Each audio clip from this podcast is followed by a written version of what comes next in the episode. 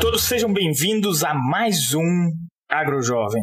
Dessa vez trazendo um convidado especial, que é o Fernando Ximenes, um grande mentor aí que eu conheci na minha trajetória de CNA Jovem. E gostaria, antes de, de mais nada, antes de iniciar, o Fernando se apresentar um pouquinho, agradecer ao pessoal do site do Notícias Agrícolas que vem divulgando fortemente nosso podcast. É, agradecer a você que está acompanhando desde o ano passado todos esses episódios. Muitos vêm conversar comigo no Instagram, vêm falar que estão escutando vários episódios em sequência, estão gostando. Então, agradecer sua participação. Continuemos firme em 2022, que teremos várias novidades por aí. E desejar, claro, um feliz ano novo neste primeiro episódio de 2022. Convido hoje, então, Fernando Ximenes. Fernando, eu normalmente apresento as pessoas aqui, mas o seu currículo ele é mais extenso, é, é, ficou muito melhor quando eu deixo o convidado contar a sua história, fica muito mais humano, muito mais natural. Seja muito bem-vindo ao AgroJovem, Fernando. Muito obrigado, Lucas. Eu que agradeço, sim. Você sabe que é um prazer muito grande estar falando contigo e através de você, com essa moçada toda espalhada por aí. É, e como a gente sempre conversou, falar franco, né? Então, currículo normalmente é aquela mentira que a gente conta para a gente mesmo e para os outros, né? Todo mundo sabe que é mentiroso, finge que acredita e vamos em frente. Exatamente. Contar um pouquinho de história mesmo, de história real. É, eu comecei a trabalhar como tradutor, eu aprendi inglês muito cedo e trabalhava numa empresa de tecnologia, era concorrente da IBM na época. E quando foi nascer meu primeiro filho, eu resolvi me mudar para a Serra, morava no Rio de Janeiro, e para poder curtir os primeiros anos de vida dele. E fui ser tradutor autônomo. Aí passei durante muito tempo traduzindo, eu traduzi mais de 100 livros, entre outras coisas, muita tradução técnica. E um dia eu estava esperando chegar o verão, na primavera, chuva, limpando a calha, botava um jornal lá para o betume não sujar as telhas, e vi um anúncio de uma empresa de tecnologia chegando ao Brasil. Né? Falei, pô, tá na hora de eu mudar de vida, de eu trabalhar de novo, voltar para a cidade grande, está começando a ficar difícil trabalhar só em casa eu me vi dentro de uma empresa que foi ancestral do SAP. Né? Vocês não conhecem, chamava-se McCormack Dodd, mas ela dominava o mercado mundial contábil financeiro. Pois bem, um belo dia, dentro dessa empresa, o presidente da empresa, que era um sujeito, vou dar o nome dele, não, ele era muito arrogante, muito metido a besta, disse ah, eu vou ferrar com a Accenture. Na época chamava-se Anderson Consulting. Não quero saber, eu vou fazer minha consultoria aqui e vou me dar bem. Passaram duas semanas, ele foi obrigado a fechar a consultoria dele. Tem um recadinho dos Estados Unidos dizendo: olha, você não vai brigar com o nosso parceiro global, não. Olhando para trás, posso dizer que foi estratégia pura, né? Mas foi acaso total, né? Bom, vai daí que a coisa andou. E um belo dia, através de amigos, eu descobri que a KPMG, que é uma, uma, uma mega empresa internacional de consultoria e auditoria, estava querendo se reforçar dentro da área que a gente trabalhava. E ajudei a fazer a, a venda da nossa empresa para a KPMG. Tinha em torno de 100 funcionários. Eu me vi lá como diretor e fiquei lá durante 15 anos, saí de lá como vice-presidente. Eu dirigi uma aliança com a Cisco na América Latina, eu ia muito para o Vale do Silício, quando o Vale do Silício ainda estava nos seus estágios iniciais, na década de 90, por aí, ainda não era o que a gente conhece hoje, não tinha fome na rua, não tinha mendigo, não tinha, enfim, não tinha tanta droga quanto tem hoje lá, mas eu pude conviver bastante com aquilo. E é curioso como a tecnologia muda o mundo muito rápido, né? A sede da KPMG no Vale do Silício era em Mountain View. E Mountain View era uma, um vilarejo. Mountain View é sede do Google. Google é Mountain View, Mountain View é Google. Não tinha Google lá. Né? Isso em 2001. 2001, 2002, a última vez que eu fui lá pela KPMG. Depois disso, eu tive um período breve em que eu trabalhei numa empresa de capital mexicano que estava se expandindo na América Latina, do grupo Cemex, mas a partir de 2004 eu trabalho totalmente sozinho. Eu desenvolvi métodos de trabalhar sozinho. Eu tinha, por sorte, eu acredito também por algum mérito, uma carteira de clientes fiéis. Né? Tem cliente que eu atendo hoje, que era meu cliente na década de 90, e a partir daí eu comecei a desenvolver enfim, formas de trabalho que usassem a competência do cliente, muito mais do que um bando de consultores. Ajudar o cliente a contratar consultores, ajudar os consultores a trabalhar com os clientes. E desde 2007, 2008, presencialmente primeiro e agora remotamente, eu montei uma escola de formação de consultores, que é o meu trabalho principal. É, para contar como eu me aproximei do agro, eu brinco muito eu sou especialista no agro porque com seis anos eu tinha um cavalo. Né? Mas é, eu fiz um trabalho durante sete anos com a Unisul em Santa Catarina. O reitor da Unisul estava fazendo um trabalho grande de transformação estratégica. Ele me conhecia, pessoas de lá me conheciam da KPMG, e eu fiz um trabalho longo lá. É, por conta desse trabalho, eu conheci uma das pessoas que estava montando a faculdade do agronegócio em Brasília que me chamou para ir a Brasília e conversar com o Daniel Carrara. e estava querendo montar um grupo de inovação dentro da CNA a pedido da Cátia Abreu na época. E aí eu comecei a fazer uma série de trabalhos lá dentro é, ligados à inovação, a montar uma estrutura de governança de inovação, vai por aí. Né? Até que um dia o Daniel me chamou e disse: tem um pessoal lá embaixo que está fazendo um treco chamado CNA Jovem. Vai lá, olha lá e me diz o que, que você acha. Então tinha uma reunião com o pessoal lá, na época o Marcelo, o Matheus, tal, e, e aí eu ouvi, enfim, tentei entender o que, era aquilo ali, passei um conjunto de sugestões para o Daniel. Aí passou um tempo ele falou: ah, cara, me ajuda a fazer esse treco. E, e, essa é a minha história de estar no CNA Jovem. Ela nasceu de maneira muito fortuita por uma série enorme de acasos, né?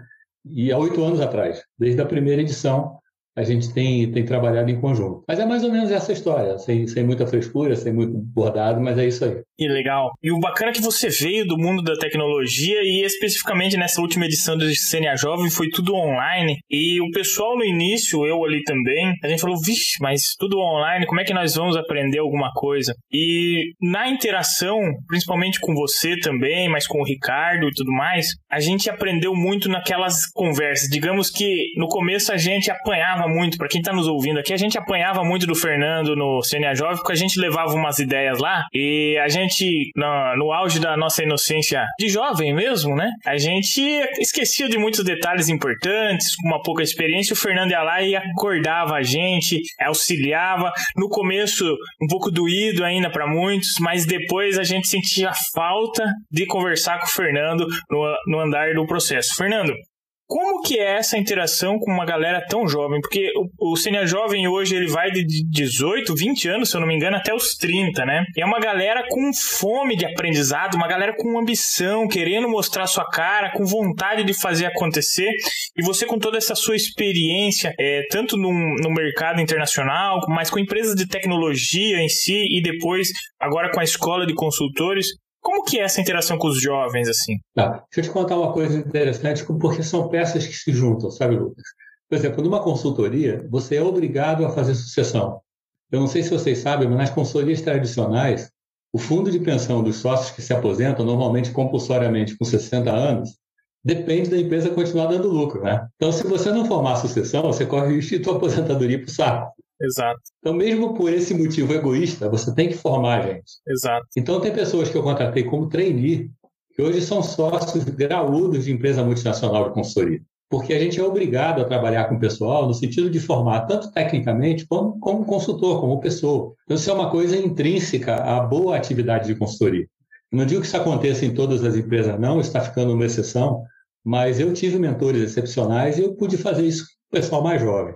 Eu mantenho o trabalho com gente jovem continuamente, em vários momentos da minha vida profissional.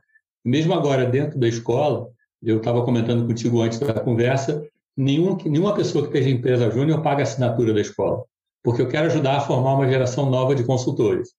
Então, eu acho que o que isso te dá de aprendizado é você entender mesmo essa vontade, essa ansiedade de fazer coisas, de aprender, de, de realizar, é ótimo ela tem que ser temperada com realismo e com método. Então, é, o que a gente percebe, principalmente em programas que têm uma, um viés de empreendedorismo, é que o pessoal chega muito cheio de ideia, com muito voluntarismo. Mas quando você bota liderança, o líder não pode fracassar no início. Então, o líder, quando se apresenta ao público, principalmente um líder novo, jovem, se eu estou chegando agora no pedaço aqui, se ele fracassar, ele perde a credibilidade. Então, nesse sentido, é super importante não frear a empolgação, não frear o empreendedor, mas dizer o seguinte: não corra riscos exagerados no começo. Tá? Vamos cercar isso aqui, que depois você vai poder correr legal. Mas primeiro constrói a sua credibilidade com alguma coisa diferenciada. Então, acho que esse que você mencionou aí de, de apertar, de criticar e tudo, é muito mais num sentido amistoso de dizer, poxa, eu não quero que você se quebre. Sabe? Guarda tudo que você tem de ideia, sem dúvida alguma, isso vai ser importante. Mas vamos construir um caminho para chegar lá.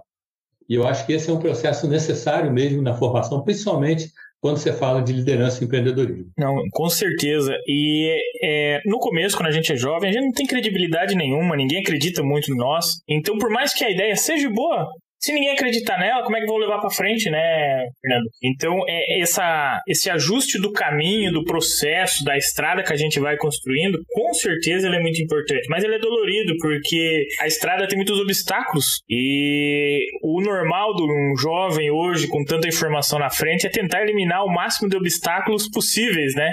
E esses, cada obstáculo que você elimina numa jornada de liderança aumenta o teu risco dela não dar certo. Ou, ou será que eu estou errado? É mais ou menos por aí, né? Por aí. Enfim, tem coisas que a gente não entra muito em detalhe teórico dentro do, do trabalho do CNA Jovem, mas, por exemplo, existe uma, uma indiana que trabalha na Universidade de Virgínia, na Davis School, chamada Sara Sarasvati, e ela estudou profundamente, ela foi orientada por prêmio Nobel, né, é, como é que funcionava o empreendedorismo nascente. E ela chegou a conclusões interessantíssimas. O trabalho dela é muito rico, eu me aproveito muito do trabalho dela. Ela diz que os que têm sucesso, eles aprenderam a trabalhar com os meios que têm à disposição. Então, no início de uma jornada de liderança, você tem que contar com os meios que você tem, não com o sonho de que você vai conseguir alguma coisa na frente. E com os meios que você tem, você estabelece relacionamentos, você busca apoios que te dão novos meios e você vai avançando. Você pode facilmente encontrar um eco disso no que você está fazendo. Quando você começou e agora? Né? Você tinha determinados meios, hoje você tem outros. E esses meios não são só dinheiro, não são só coisas físicas, não são só equipamentos, mas são relacionamentos, pessoas que te abrem porta, te trazem contatos. Então, jogar com isso de maneira sistemática, sabe, é muito da sabedoria da liderança empreendedora. E essa indiana que nunca vai ser guru, porque ela é um tipo bem camponês, bem não midiático, sabe? Mas ela é muito fera. E ela estudou isso muito a fundo. Muito do que a gente fez no CNA Jovem é lição que veio dela. Que legal, que legal. Então não é, não é coisa minha, não. É coisa minha. Eu estou sendo aí um veículo para trazer o que tem de bom no mundo. E é assim que é, conseguimos realmente ajudar, né? É, não é o mensageiro, sim, mas a mensagem que importa, né? E eu, eu, eu pego um trecho do que você falou que é, é os contatos, né? São as pessoas. Uhum. E tudo, tudo na minha vida, quando eu comecei a evoluir um pouquinho, não que em relação a dinheiro, mas assim que eu senti que estava evoluindo algo, sempre tinha alguém próximo ajudando, sempre tinha alguém auxiliando. Nunca foi uma ação necessariamente que eu fiz. Claro que a ação acendeu a faísca daquilo que era a ideia, o projeto, o sonho e tudo mais. Mas sempre tinha alguém auxiliando, ajudando. Desde 10 anos atrás, quando eu tinha lá meus 18 anos e comecei a entrar no mercado de trabalho, as melhores viradas que eu fiz, os melhores momentos que eu achei, por menores que sejam, que talvez para a época eles eram importantes, tinha alguém me ajudando. Desde sempre. Então chegou num ponto que eu entendi isso e eu comecei a buscar uma melhor comunicação, buscar conhecer pessoas, buscar fazer mais perguntas do que tentar ficar dando resposta. Por isso que o podcast eu gosto tanto de fazer isso aqui, porque eu, eu, eu, posso trazer um cara que nem você e fazer várias perguntas. Quem que aprende com isso? Claro que sou eu, mas todo mundo que está ouvindo também. E é, é, é essa dinâmica de buscar esse conhecimento nas pessoas e não eu gosto de ler livros mas buscar o conhecimento com pessoas é uma experiência que não está escrita. Então, eu, isso daí, no CNA Jovem, a gente conseguiu pegar muito bem. Ontem eu estava conversando com o Laerte, que é um dos vencedores do CNA Jovem, Fernando, e ele falou assim: pede pro Fernando lá qual que foi o maior aprendizado dele no CNA Jovem? Ah, não, não existe o maior aprendizado. Eu acho que não existe. Até talvez para vocês, é, se eu explicar o CNA Jovem, o que, que ele foi em cada uma das edições, ajuda um pouco a entender isso. A primeira edição do CNA Jovem foi luxo puro, cara. Pessoal hospedado em hotel caríssimo em Brasília, onde tinha ficado Barack Obama, sabe? Com eventos sofisticadíssimos, com, pô, muito, muito luxo. Porque a ideia inicial lá já era do Dr. João, na época, quando foi realizado o programa, era trazer herdeiros de, de produtores grandes, era trazer, enfim, a seleção foi feita pelas federações totalmente. Né? Então foi uma coisa muito representativa, eu diria assim, de, quase como de uma elite da agropecuária. Tá? É, então, e aí se trouxe o pessoal da FIA, da USP, para fazer todo o programa. Aí tomou-se a decisão de que na segunda edição ia se internalizar o mais que fosse possível. Então aí nós começamos a construir conteúdo, porque o conteúdo da primeira edição foi todo perdido, ele não era, não era do cenário. Na segunda edição a gente começou a construir. Mas foi uma época de crise, de orçamento extremamente apertado. Nós tivemos que fazer tudo com o grupo dali mesmo, improvisadamente, tocar o programa e tal. Né? É, várias coisas que estão aqui desde hoje, que eu acho que tem muito valor, vieram de lá. A questão do propósito, que não tinha sido discutida na primeira edição, é, nasceu aí. O pessoal, quando saía da sala do primeiro encontro, eles faziam uma dinâmica de propósito, tinha uma fogueira enorme lá, lá de fora, na época de São João, e o pessoal tinha que escrever numa folhinha de papel o que você queria jogar fora e não queria levar na sua vida mais. Se vocês pedirem os vídeos da Fernanda, vocês vão ver que tem gente jogando papel no fogo com uma raiva, cara. A terceira edição, ela foi é, aconteceu na época do impeachment. Então a carga política era muito grande. Então teve uma participação muito intensa do MBL, é, as dinâmicas foram muito voltadas para a questão do setor mesmo como um todo. Né? É, então, foi uma característica bem diferente. Na, se na segunda edição mais marcante foi o propósito, na terceira foram as entrevistas de vídeo que o pessoal fez na Vila Madalena, em São Paulo, numa sexta-feira à noite. Já são impagáveis. A moçada chegou na Vila Madalena de celular, perguntando para as pessoas na rua, já meio bebum, sexta-feira em São Paulo, o que, que achavam do agro, o que, que achavam dos pecuaristas, o que, que achavam da soja, dos orgânicos. E os vídeos que tem gravados ali são memoráveis, assim, memoráveis. Né? Na quarta edição, agora, a gente já consolidou muito mais o conteúdo. Uma trilha mais segura, com os aprendizados anteriores. Então, o maior aprendizado, até respondendo a Laertes, foi como a gente ficar atento a combinar a necessidade do setor com as expectativas da moçada. O que, que a gente tem que fazer para que um programa que tem que atender a demandas do setor mas ele não pode tutelar os jovens, porque o setor resolveu que quer renovar as lideranças. É uma decisão do setor. Então, como você não gera rebelde sem causa, mas como você não gera cordeirinho também? Como é que você trabalha esse meio termo? E esse é o maior aprendizado. Né? Porque tem que gerar valor para os jovens e gerar valor para o setor ao mesmo tempo. Com certeza. Que é importante também você não alienar as federações, a CNA Central, mas gerar valor local, né? Ajudar a resolver problemas e capturar oportunidades locais. Exato, exatamente. E, e eu aproveito que o jovem, é, hora que a gente começa a entender o propósito, entender mais ou menos no que isso é bom, porque a gente tem um mundo hoje de oportunidades que, querendo ou não, tem que escolher um caminho, né? Querendo ou não, tem que escolher um caminho. E o tempo, ele é muito jogado fora hoje. O jovem, ele qualquer dia perdido para ele é muito ele, para ele é muita perda de tempo isso. E no Cine Jovem, quando a gente começou a, a, entender os seus talentos, aquilo que a gente é bom lá, que a gente fez uma prova da Gallup, né? Aquilo começou a clarear. Falei, cara, mas se eu sou bom nisso, eu vou ficar fazendo determinadas atividades, ou buscando determinados serviços, ou buscando tarefas, ou me envolver com determinadas ações que não tem nada a ver com aquilo que eu sou bom. Então, quando a gente começou a entender isso e daí vincular um propósito baseado nisso, aí sim, e daí você entra muito forte na, na trajetória ali, no desenvolvimento, no quebrar-cabeça, né? De levar para um caminho que seja mais produtivo. E isso daí foi muito importante para mim, que participei ativamente. Eu acho que quem está nos ouvindo, próximas vezes que tiver edição do CNA Jovem, não perca a oportunidade, né? Porque o aprendizado é muito grande. E, Fernando, o que, que podemos esperar desse pessoal que saiu dessa última edição, mesmo ela sendo online, ela foi muito poderosa, porque teve um conteúdo muito rico, né? Desde os do, dos palestrantes, desde o material que nos foi dado, desde os desafios que foram propostos, é, e o nível dos participantes também. Uma visão assim dos coordenadores, você participou mais ativamente. O que que esse pessoal espera desses 80 jovens aí que chegaram à final? Tá, deixa eu puxar um pouquinho antes para duas coisas que você comentou. Primeiro, a questão do tempo. Tá? Eu não tenho tanta essa preocupação. É, eu acho, aí, falando de maneira bastante técnica e metodológica, é para se produzir, para se criar, para se construir coisas, a gente precisa de um tempo de repouso, de lazer de afastamento do trabalho. É diferente de não saber usar o tempo. Mas é saber a hora que, poxa, deixa amadurecer. Deixa parar um pouquinho. Não é uma questão de eu ter ficar o tempo todo ocupado, agitado, querendo fazer coisa, querendo produzir, porque não existe como produzir 100%, 100% do tempo. Então, a gente saber a hora de dar uma parada mesmo, sabe? De sumir, de largar, pegar uma bicicleta, pegar o cavalo e andar, caminhar, subir morro, escolhe, tocar música, o que for. Mas esse tempo é indispensável. Então, a gente não deve se cobrar uma produtividade excessiva, porque a médio prazo ela gera improdutividade.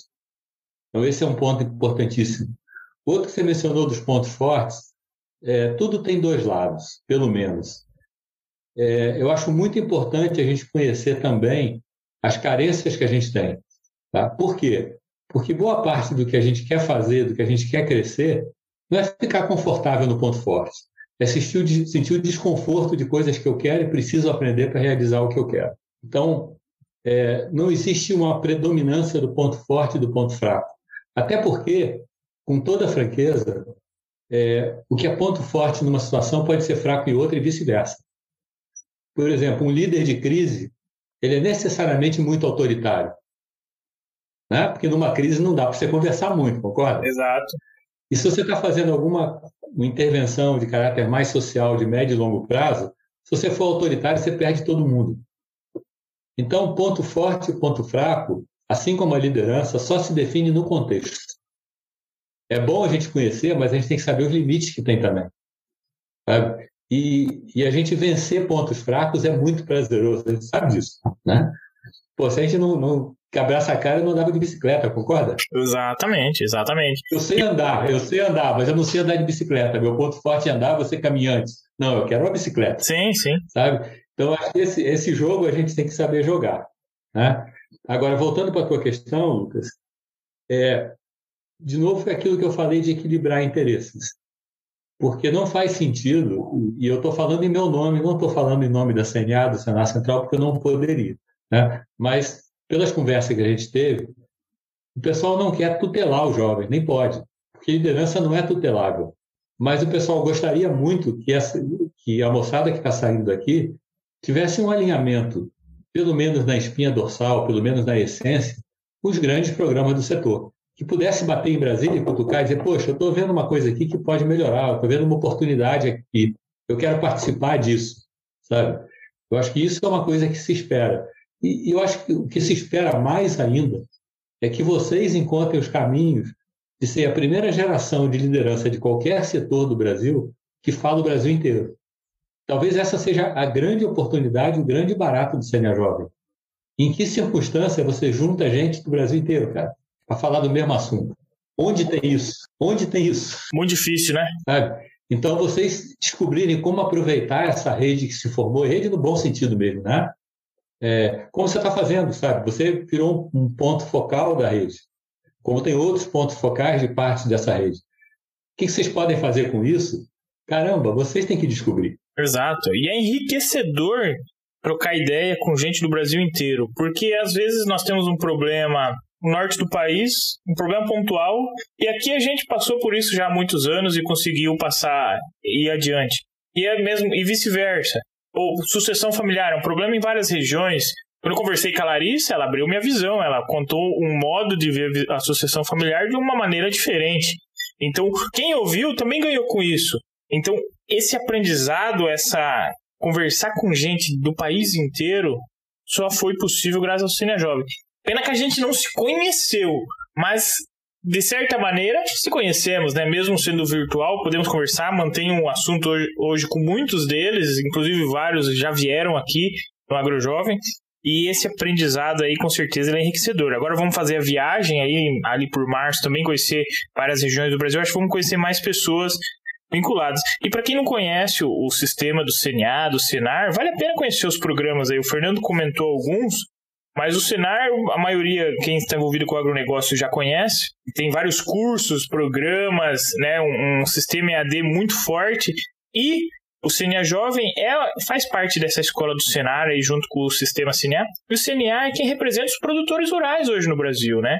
É o CNA, depois as federações e daí os sindicatos. Sim. Então tem uma espinha dorsal, olha assim, que vem trazendo informação, representando o produtor rural e educação rural, principalmente. Então, para quem não conhece, né, o Fernando conhece até mais do que eu, mas é, vale a pena estar próximo disso daí, porque não tem o que perder. Ou seja, só tem a ganhar, né, Fernando? Sim. E aí, estou falando uma opinião pessoal minha, tá? Em algum momento, vocês têm que transcender o setor, né? porque vocês são agropecuária, mas vocês são Brasil, são economia brasileira, vocês estão no mundo. Então, a possibilidade também de estabelecer diálogos, por exemplo, eu acho que a geração de vocês tem um desafio muito grande em comum com o restante das lideranças jovens do país, é de, de encontrar soluções para questões muito complicadas. Deixa eu dar só um exemplo aqui. O Brasil tem uma dependência cada vez maior de produtos primários, sejam agropecuários, sejam minerais. Mas qualquer pessoa que conheça a negociação internacional sabe que tem que haver contrapartida. Se a gente não tiver indústria forte de exportação e serviço, a única contrapartida que a gente vai ter é preço. Então, em que medida né, é, vale a pena dizer nós somos 20 e tantos por cento do PIB do Brasil, não porque se esteja crescendo, mas porque a indústria esteja decrescendo. Né? Até porque não existe indústria sem agropecuária agropecuária sem indústria. Vamos lá. Essas coisas são, se interligam em muitos pontos. Então, discutir essas questões em nível maior tá? significa que vocês, sim, estão enraizados no agro, mas vocês estão dentro de um país, vocês estão dentro de um mundo, de uma região. Então, crescer como liderança para poder enxergar essas coisas e discutir essas coisas é algo que vai estar na mão de vocês porque isso vai acontecer obrigatoriamente. Por exemplo, né, o quanto mantém uma agropecuária extensiva versus intensiva em relação à preservação de clima, meio ambiente, solo, etc., tal, que cada vez mais é uma questão que vai ser discutida. Onde está o equilíbrio? Exatamente. Né? Onde, onde está um ponto que atende ao interesse maior? Não de um setor ou de outro, mas do interesse maior do país. Não dá para fugir dessas questões mais. Não dá mais, né? Então, não é que sou a favor ou sou contra, mas eu tenho questões que são dilemas grandes que o Brasil tem, porque é um país muito grande, muito diverso e muito rico. Mas ele vai ter que resolver esses dilemas. Né? Então, é, eu acho que vocês têm também ter que ter um olhar de mundo, sabe? Do que está acontecendo no mundo, quais são as grandes questões que estão sendo gestadas. Porque senão vocês não vão ser interlocutores dessas coisas. E uma questão bem interessante, se vocês olharem, do tempo em que eu conheci o sistema CNA, que tem uns oito anos, para cá, a quantidade de gente nova e altamente qualificada lá dentro é muito surpreendente. Ou seja, tem quadros de altíssimo nível trabalhando lá dentro, de formação em universidade de ponta, ou estudando o mundo inteiro, sabe? Dialogando com o mundo inteiro. Eu acho que esse é um caminho muito interessante. Não perder a raiz que vocês têm, mas ter uma visão maior do que só a visão de um setor. Com certeza. Sou a prova disso porque eu participo de uma organização sem fins lucrativos que é a JCI. A JCI está presente em mais de 110 países e ela tem o propósito de desenvolver liderança. E como que ela faz isso? Primeiramente, melhorando a comunicação, temos treinamentos, reuniões semanais e a gente, na JCI, é, tem advogados, tem médicos, tem agrônomos, tem produtores rurais, tem, não necessariamente precisa ter uma faculdade, tem o pessoal da saúde. E a gente faz projetos sociais aonde os jovens só podem ter, eh, participar da JCI de 18 a 40 anos e os jovens eles fazem concurso de oratória, concurso de debates, né?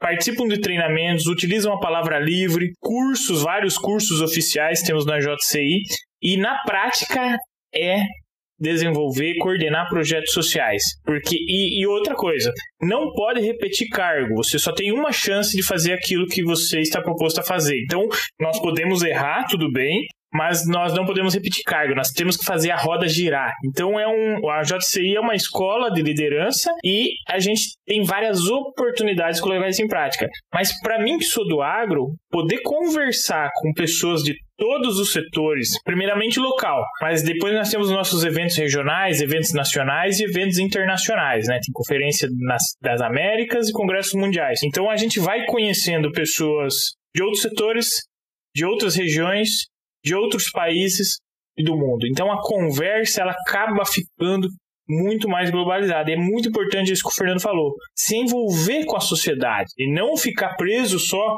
com pessoas do agronegócio. Porque até o assunto é, é, muito fácil conversar com pessoas que concordam com você, né? Mas agora é muito difícil discutir ideias, né? E é isso que é importante ter, discutir ideias e não pessoas. E aí a gente consegue adiante. E você comentou de conhecer de mundo, né, Fernando? A gente fala de, não, nós temos 26,6% do PIB do Brasil. Beleza, mas isso não dá 2% do PIB mundial, entendeu? É, a rota toda tá lá, tá lá em cima, Estados Unidos, China e União Europeia para descer aqui para o Brasil é, é, é, muito pouco a movimentação. E agora que tá, ainda tem o problema de logística, um pouco por causa da China lá, é, é mais difícil ainda, porque vir até Paranaguá para trazer navio fica custoso, é caro.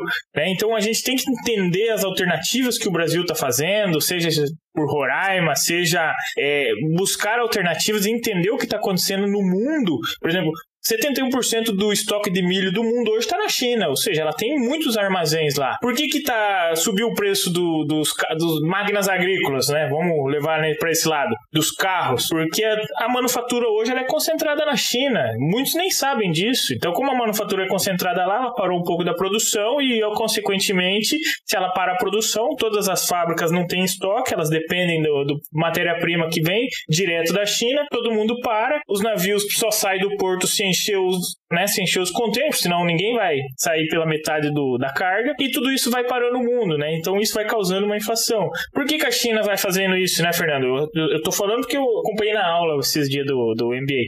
Porque lá na Europa, agora na Alemanha, que por 16 anos era governo de direita, agora virou de esquerda, o partido que fez ganhar o Partido Verde, lá não é por causa da, da de floresta, é porque falta água mesmo, Partido Verde, que é composto a maioria por jovens, e a China tem interesse de comercializar, de se aproximar deles, e vai ter jogos em Pequim meio próximo agora, e a China é um dos que mais polui, então ela parou um pouco da produção, claro, com a justificativa de pandemia, mas ela parou a produção para deixar o céu mais claro, poluindo menos, então um terço da produção ela parou, ela parou um terço da produção, parando um terço da produção, o que que acontece? Ela para o mundo. E claro, ela faz estoque primeiro para ela e depois ela passa adiante. Mas quando a gente não tem conhecimento do Brasil relacionado com o tamanho do mundo e como ele está funcionando, a gente tem a leve impressão de que o agro é muito grande. Ele pode até ser, mas a gente tem que entender todo o contexto onde a gente está inserido para conseguir escoar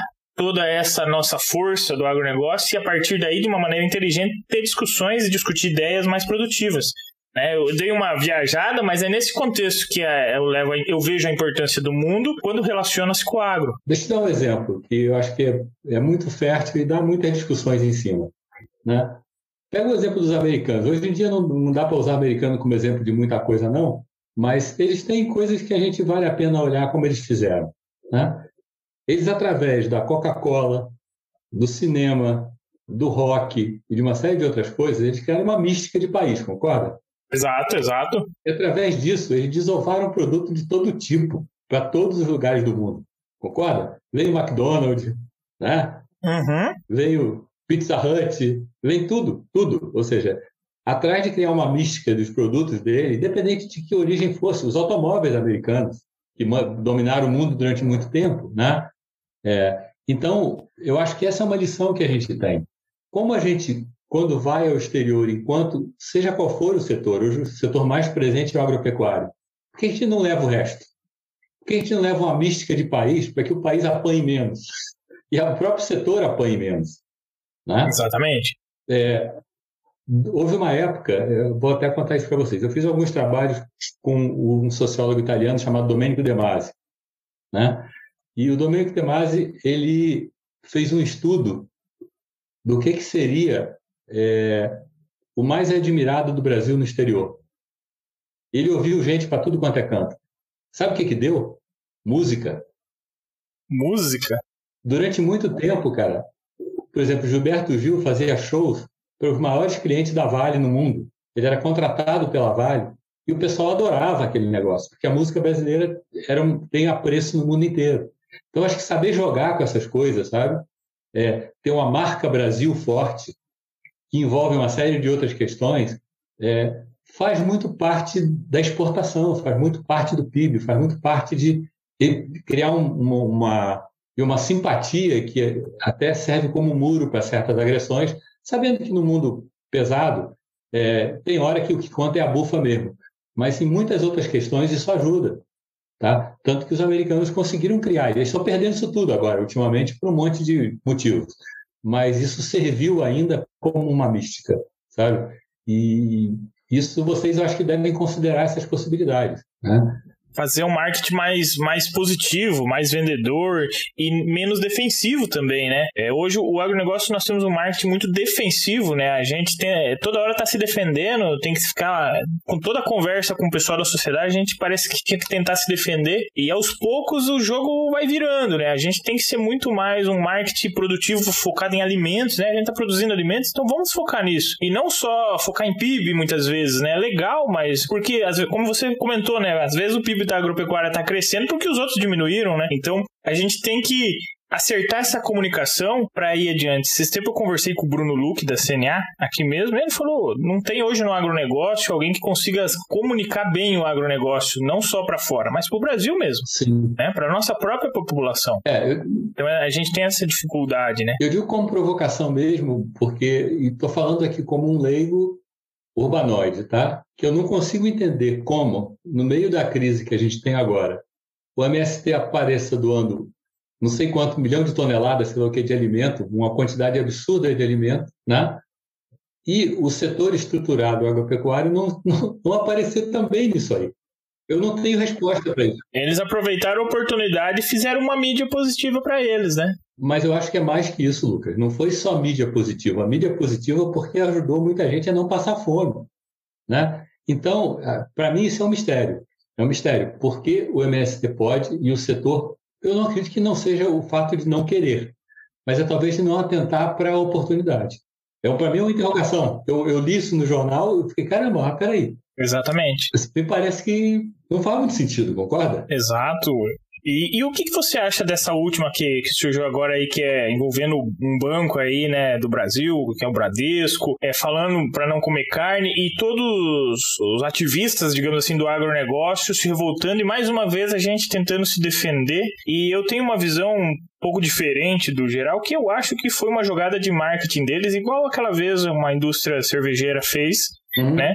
Porque a gente, quando provoca um agro, a gente se revolta muito rápido, né? E, e, é que nem cutucar em chama de abelha, assim. E às vezes era esse o objetivo deles. Eu posso estar errado, né? E posso. É, posso não. Acontece às vezes eu estar errado mesmo. E eu, a minha visão é essa. Eu não sei o que, que você achou dessa última vez, o que, que aconteceu. Porque o pessoal tá gostando de provocar o negócio, mas eu acho que é por causa da reação que a gente tem e não porque o agro em si. É, eu, não, eu não tenho muita informação para te falar. Assim, eu vi a notícia e tal, mas não estou totalmente informado para dar uma opinião, não. Mas eu te contar uma história bem curiosa. Eu moro numa cidade que fica a 60 quilômetros subindo a serra, cidade um vilarejo, 4.500 habitantes, que é uma APA cercada aqui, com um monte de proteção, porque aqui nasce a fluente do Rio Paraíba do Sul, problema da água de São Paulo e tal, enfim. Tá? É, e é pequenininho, aqui não pode ter indústria. Bom, e no meio do caminho, São José dos Campos é uma cidade muito importante, a sede da Embraer, tem fábrica da GM, do lado de Taubaté tem a Volkswagen, enfim, é um lugar muito bastante sofisticado, é uma, um, um, PIB da cidade é muito alto, né? É, e no meio do caminho tem uma, uma cidade, sabe, um município chamado Monteiro Lobato, tem uma menina que eu conheço que mora lá. Ela é daquelas veganas, não é roxa, não, ela é preta fosca de vegana, tá? Ela gosta mais de bicho que de gente. Só que ela montou uma lojinha e hoje ela tem produtos agropecuários da agricultura familiar ou de pequenos produtores, porra, mais de 200 produtores. Mais de 200 produtores. Ou seja, ela é uma pessoa que, embora tenha uma posição que apareça oposta a muita coisa que se diz do setor, ela está totalmente dentro do setor e virou um canal de distribuição importante. Todo mês a gente desce lá, fica 18 quilômetros daqui, e compra um monte de produto de alta qualidade que eu não tenho no supermercado, não tem lugar nenhum, é ela que tem. Sabe, vem do Amazonas, vem de Alagoas, vem do Rio Grande do Sul, vem de não sei onde. Ela é um canal de distribuição. Ela tá dentro ou tá fora? Tá dentro, né? Tá dentro. Cara, essa é uma questão, entendeu? Então, eu acho que, acho que não é tudo tão com uma marca divisória que está a favor ou está contra, mas tem várias cores nisso aí. Tem várias cores nisso aí. E e o que, que ela acabou fazendo? É uma figura curiosíssima. Pô, ela faz é, happy hour na, na, numa praça, é uma pracinha, o lugar é mínimo, né? Mas as pessoas vão lá e consomem, ela bota os produtinhos lá, como, como servindo naquela hora ali, o pessoal consome e passa a comprar. E ela passa a comprar mais de certos produtores, que não tem um canal de distribuição. Se eu te mando o WhatsApp dela com os produtos que ela oferece, fica rolando tela do celular o tempo todo, a quantidade de coisa que tem ali. Tá? Então, estou é, dando um exemplinho muito pequeno, mas existe uma enorme variedade dentro de cada setor, né? E mesmo uma pessoa que é totalmente vegana, radical, ela pode estar sendo propagandista do setor, de um pedaço do setor. Exato. Né? Então, eu acho que ter essas visões mais amplas ajuda pra caramba. Porque tem a hora que você tem que sair na porrada. Sempre tem. tem né? né? Tem, hora que você tem, que, tem, tem hora que você tem que brigar. Né? Mas nem sempre quem tem uma posição política diferente da sua tem uma posição setorial diferente da sua. Exatamente, exatamente. É, é, saber entender o contexto, né? E ver se às vezes não é uma provocação barata. Sim. Eu vejo que é, essa última pareceu uma provocação barata, sabe? E o pessoal sabe a reação do pessoal do agro, né? E outros falam assim: ah, mas o banco vai perder muito dinheiro. Será, né? Que negócios são negócios, né? Ideologias à parte. Então, fica aí a dúvida, né? E se você pensar também, pensando alto, assim, pode ser chute fora, completamente fora. Mas o pessoal que ele tentou atingir com esse anúncio é o pessoal que também tende a ter uma visão ruim do segmento financeiro. É, exatamente. Exatamente. Então, pode ser uma campanha voltada para atrair uma certa simpatia. É óbvio que eles podem errar na mão, né? E, e, a reação do, do setor ser mais forte do que eles gostariam. Isso pode acontecer, né? Os publicitários não são deuses, eles erram e erram muito às vezes, né? Erram muito. Mas deixa o tempo correr e vale a pena observar. O teu ponto é um ponto válido. Pode ser que eles estejam realmente usando a reação para produzir mídia. Pode ser. Se essa mídia vai ser positiva, vai gerar, em última análise, vai gerar lucro para eles, eu não sei. Mas é uma questão ainda para se julgar, para se avaliar. É, é, é, porque a mídia atual hoje, quando ela é baseada em internet, é, o algoritmo ele dá mais audiência é, de acordo com o engajamento, né? E não, ele não identifica se o engajamento é positivo ou negativo. É engajamento. É, o algoritmo funciona assim. Então, se der muito engajamento ao redor de uma determinada pauta, determinada empresa, determinado assunto, é, isso vai alcançar uma audiência muito maior do que pareceria. E para quem olha do outro lado lá, não digo outro lado porque somos todos brasileiros, mas para quem olha da cidade e vê toda essa para eles é, parece que foi só cutucou, cutucou uma cachopa de abelha, né? Porque é muito barulho, às vezes por pouca coisa. Então, é uma visão que eu tenho que parece, às vezes, né? Eu tenho é entender que pode ser que eles só estão provocando para gerar essa audiência, né? Porque é muito grande numa escala de internet que nós estamos hoje, o, o tanto que esse engajamento causa, né? ele poderia ser usado muito mais produtivo. Quando a gente fez o engajamento do Agro Não Para, por exemplo, uhum. que por mais que de alguma maneira pode ter soado um pouco arrogante, porque os outros setores não pararam porque eles gostariam, né? Eles pararam porque precisou uhum. na pandemia. Quando saiu essa hashtag do Agro Não Para, também surgiu um grande engajamento. E nesse, querendo ou não, de uma forma positiva, a gente divulgou muito bem o agro. Então, a gente poderia fazer mais ações nesse sentido, unidos, como o nosso. O agronegócio, ele, querendo ou não, ele é muito unido. A gente poderia ser mais assertivo no marketing estratégico e levar uma comunicação muito mais saudável, muito mais positiva do nosso setor, do que toda vez ter que se defender, porque cansa também ficar se defendendo, né? Toda vez. Mas sabe o que eu acho? Eu tenho, eu tenho uma opinião um pouquinho diferente, eu estou tentando olhar a linha do tempo. Se você olhar a comunicação que era feita oficialmente pelo setor há 8, 10 anos atrás, olhar hoje, a mudança é gigantesca. Gigantesca. Né? É, eu acho que todo esse processo de humanização de, de, das mensagens que estão sendo passadas na televisão são é, muito, muito interessantes. Ela, óbvio que como qualquer propaganda pode ter um exagero aqui ou ali, mas na essência, sabe, é, eu acho que elas transmitem uma mensagem muito boa. Ah, não, estamos muito melhores já. Muito, muito boa. Ela não é uma mensagem prepotente, ela não é uma mensagem, é, como eu posso dizer, é, chapa branca, porque ela mostra pessoas, mostra pessoas em ambientes de trabalho, né? mostra ao mesmo tempo o que é moderno, mas mostra o que é tradicional também, né? associa o produto do campo à vida das pessoas em geral, né? o produto que as pessoas consomem, o que, que elas têm no seu dia a dia. Né? Chama atenção para que há é, produtos do agro em situações que você nem pensa que talvez tivesse. Eu acho que teve uma evolução, cara, mas muito, muito, muito grande. Porque se você algum tempo atrás, era alguém de cara amarrada falando alguma coisa. Hoje em dia é um processo publicitário sofisticado, moderno, né? e com uma carga de simpatia muito grande. Eu acho que tem que olhar a linha do tempo também, sabe? Eu acho que teve um, um avanço muito grande. Não, e outra, funcionou muito bem também. Até quando eu falo que sou do agronegócio, ou sou agrônomo, sempre vem aquela por trás assim, ah, o agro é tech, o agro é pop, né? Sempre sai esse comentário. É porque funcionou. Senão não, não teria, né? É, foi uma campanha que a Globo fez há um tempo atrás, não sei se continua ainda hoje, não, não acompanho mais a televisão, mas funcionou. Ela deu um resultado, assim, independente de qual é a mensagem que você vai passar. Eu acho que a gente evoluiu muito, né? Não, eu tenho, eu, eu, tenho visto, eu tenho visto, Lucas, mas a própria campanha que começou e a campanha hoje são totalmente diferentes. Porque tem um aspecto de humanização hoje que não existia quando isso começou. Sabe? Então, se você olhar a linha do tempo, tem sim muita reflexão, muita inteligência em como a comunicação está sendo feita. Isso é sem a menor dúvida. Evoluímos, né? É bom isso, isso é ótimo.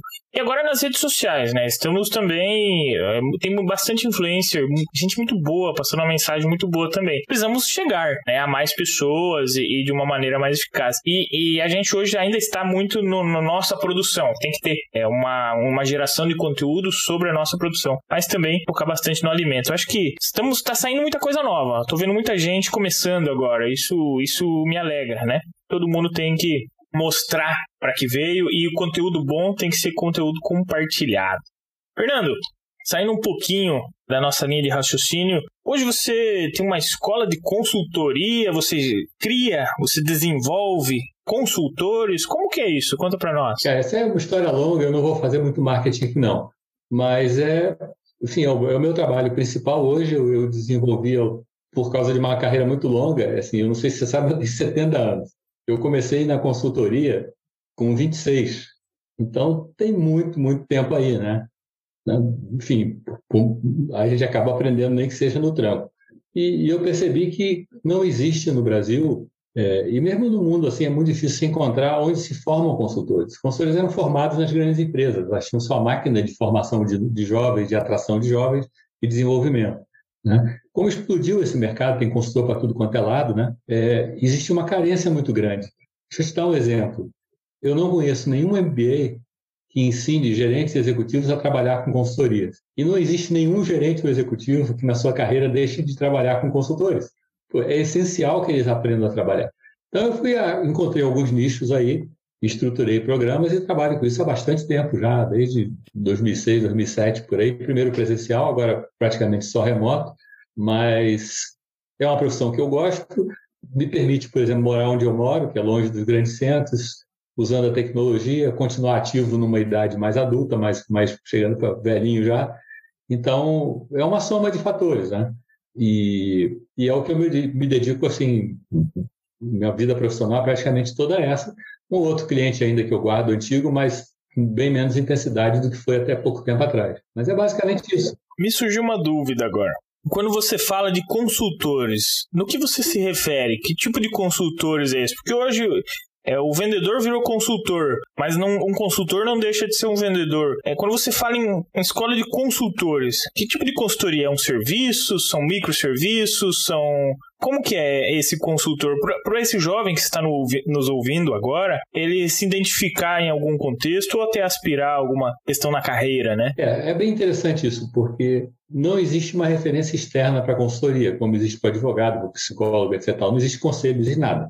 Qualquer um pode botar a plaquinha na rua e, como você falou, escrever em cima consultor. Ponto. Né? É, eu tenho uma visão muito radical da profissão, eu posso assustar algumas pessoas. Mas, por exemplo, eu acho que vender consultoria é comprar briga. Se eu vender alguma coisa com persuasão e o cliente descobrir depois que não é o que ele queria, eu estou morto, concorda? Porque eu dependo de manter um relacionamento com o cliente ao longo do tempo. Esse relacionamento só se mantém se eu produzir valor. Eu tenho que entender o que é valor para esse cliente, eu tenho que produzir e tenho que extrair o meu valor. Eu também acho que essa história que a gente ouve de encantar o cliente, é, desculpe, é babaquice. Eu não quero encantar cliente. Eu quero cumprir meus compromissos, cara. Porque se eu encantei o cliente hoje, ele vai querer mais amanhã, mais depois da manhã, mais eu, eu vou quebrar, concorda? Não tem que encantar ninguém. O negócio de encantar é coisa para mágico. O consultor não é mágico. Eu tenho que ser profissional e produzir um bom serviço.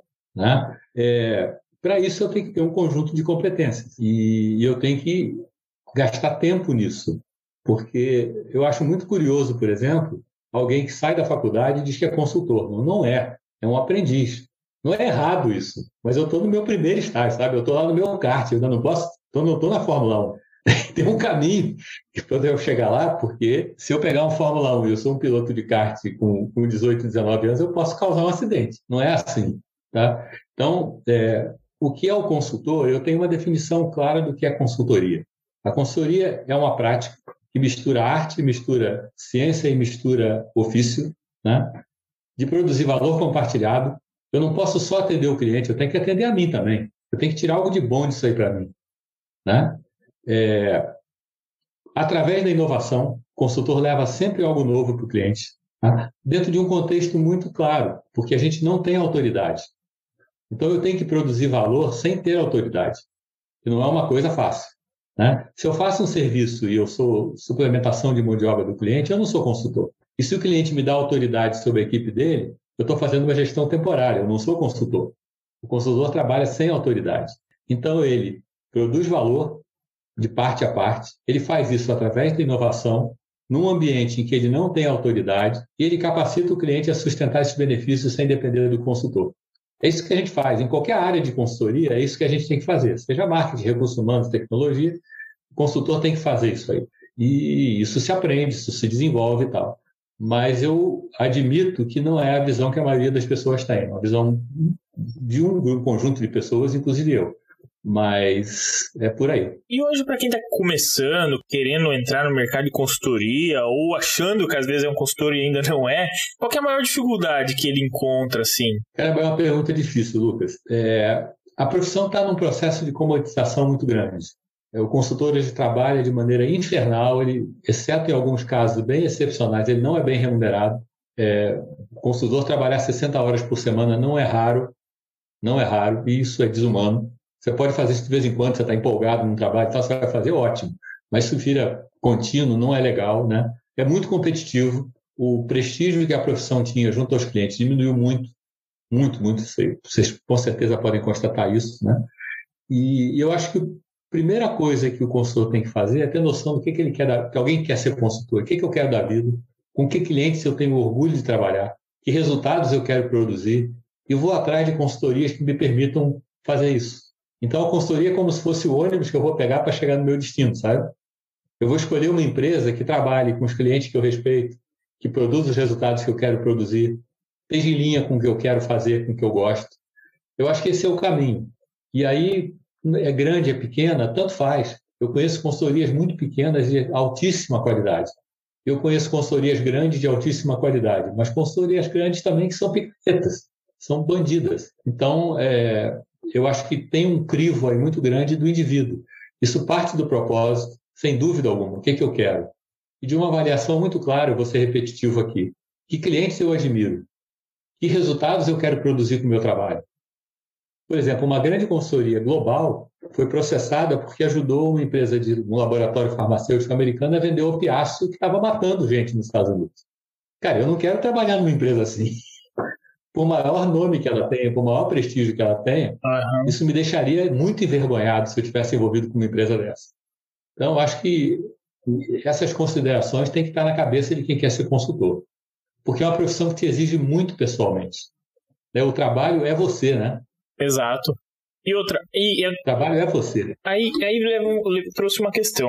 Se eu preciso gerar valor como consultor constantemente para manter é, a prestação de serviço ativo, ao longo do tempo, como esse valor consegue ser visualizado, sendo que ele é gerado para o outro, né? Que eu estou prestando uma consultoria e o valor não fica na minha empresa, ele vai ficar na empresa em que eu prestei a consultoria. Ao longo do tempo, é, como essa empresa vê esse valor dessa parceria, né? Porque você quer se manter prestando consultoria.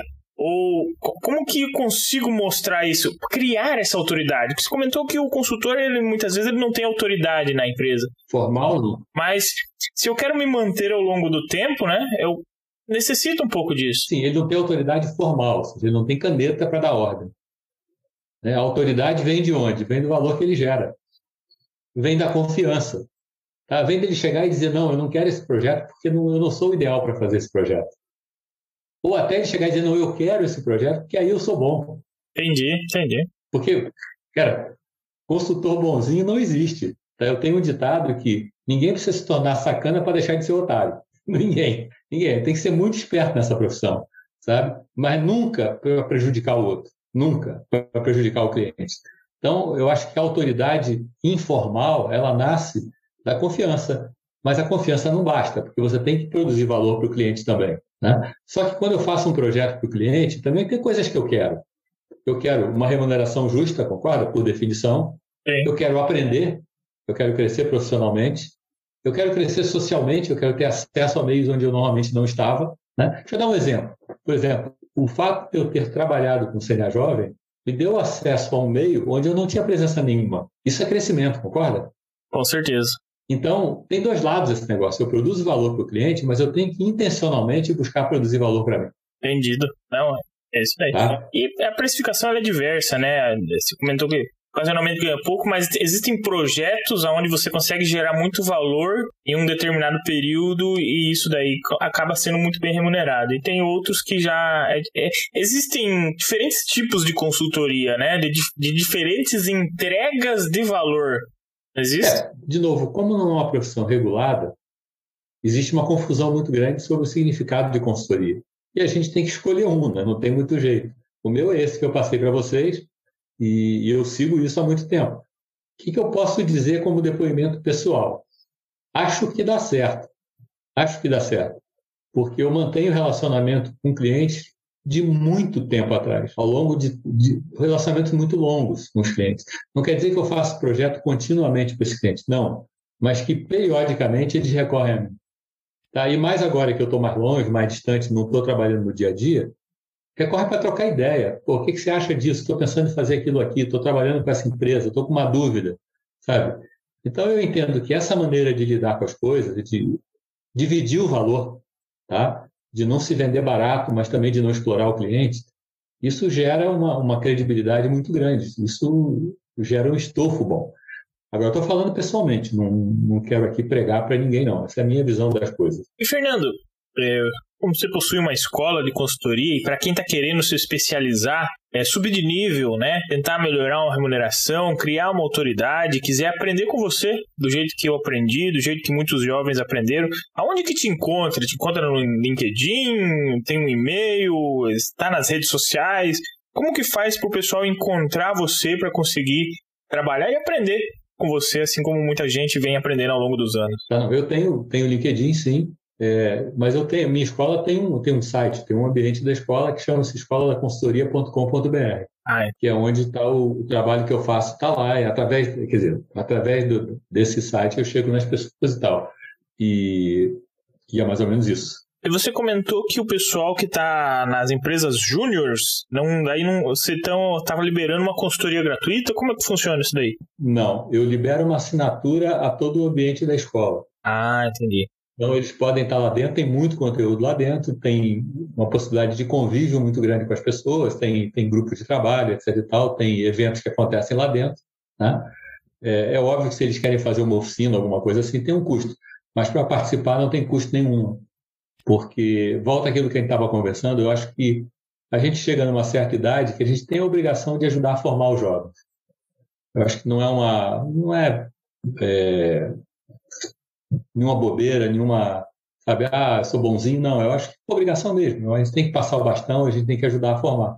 E como eu estou nessa profissão há muito tempo e ela me deu muita coisa, sem dúvida alguma, é devolver um pouquinho faz bem, sabe? Com certeza, com certeza. Fernando, chegando ao fim já do nosso episódio, é, se você pudesse pudesse deixar uma mensagem para esses jovens aí, começando o ano, é o primeiro episódio de 2022, pudesse deixar uma mensagem a esses jovens, não só os do agronegócio, mas todos os jovens que vierem escutar esse podcast, é, para este ano aí, você, com toda a sua experiência, falou que tem 70 anos, o nosso público aqui, em média, ele tem de 22 a 35, né? É no, melhor das hipóteses, a metade da sua idade. O que, que você gostaria de deixar de mensagem para eles, para que a gente consiga levar um esperança para esses jovens aí, num ano que está começando, né? Que está todo mundo criando metas, fazendo planejamentos tudo mais. Deixa eu te contar, Lucas, eu sou radicalmente contra a dica. Dica, segredo do sucesso e tal, pega um martelo e bate em cima, que nem barata. Paf! Tá? Mas deixa eu te contar uma história que talvez ajude. Eu, eu comentei que eu, durante muito tempo, assessorei um reitor lá em Santa Catarina, de uma universidade e tal, e uma vez me pediram que fizesse uma palestra no final de curso lá, para algumas, algumas faculdades. E eu contei para a moçada o seguinte: olha, pessoal, eu quando era novinho, era aquela época hippie, e tinha um, lema que era não confie em ninguém com mais de 30 anos. Vocês já ouviram isso. Né? Era um dos lemas da era hippie. Ou seja, não confie nos velhos, né? No fundo era isso, mais de 30 já era velho. E, e eu queria dizer para vocês o seguinte: é, não confie em ninguém com mais de 50. Aí o pessoal ficou olhando para mim com uma cara assim, meio, meio sem, sem entender bem o que, que era. Eu falei, não, antes que vocês perguntem, na época eu falei, eu tenho 56. Então eu quero dizer para vocês, não confiem em mim e ninguém da minha geração. Porque nós fizemos a creca que está aí, ou nós não soubemos evitar. o mundo está muito ferrado, cara. Está muito ferrado. Eu acho que as gerações anteriores, a minha, dos meus pais e tal, ajudou a criar uma confusão absurda. Está difícil para todo mundo e tal. Então, os mais velhos, sim, têm que reconhecer, tem que, vocês têm que reconhecer o que, que eles tentaram fazer de bom, o esforço que eles fizeram, mas vocês não devem simplesmente ouvir o que eles dizem para fazer. Vocês têm que encontrar os seus caminhos, respeitando quem ajudou, respeitando quem fez chegar até aqui, sem dúvida alguma mas vocês vão ter que encontrar os seus caminhos. Porque as lições que a gente tem para ensinar não deram certo, cara. Não deram. Exato. E eu acho que é muito por aí, sabe? Vocês têm uma, vocês têm uma baita de uma responsabilidade pela frente. Porque tem que assumir uma dianteira, tem que tentar encontrar respostas para coisas que são muito mais complicadas do que eram quando eu tinha a idade de vocês. Exato. Show de bola, Fernando. Muito obrigado. Para você que nos escutou até agora, compartilhe esse, esse episódio com um amigo, com a namorada, com alguém que precisa ouvir algumas mensagens duras também, né? E agradecer ao Fernando mais uma vez, primeiro pelo aprendizado que eu tive durante o ano passado, durante o CNA Jovem, e também a ele ter participado deste episódio aqui, o primeiro de 2022, começando com o pé direito. Muito obrigado, Fernando, e um grande abraço a todos. Prazer e uma honra, Lucas. Obrigadão a você. Até a próxima, todas as quintas-feiras, um novo episódio.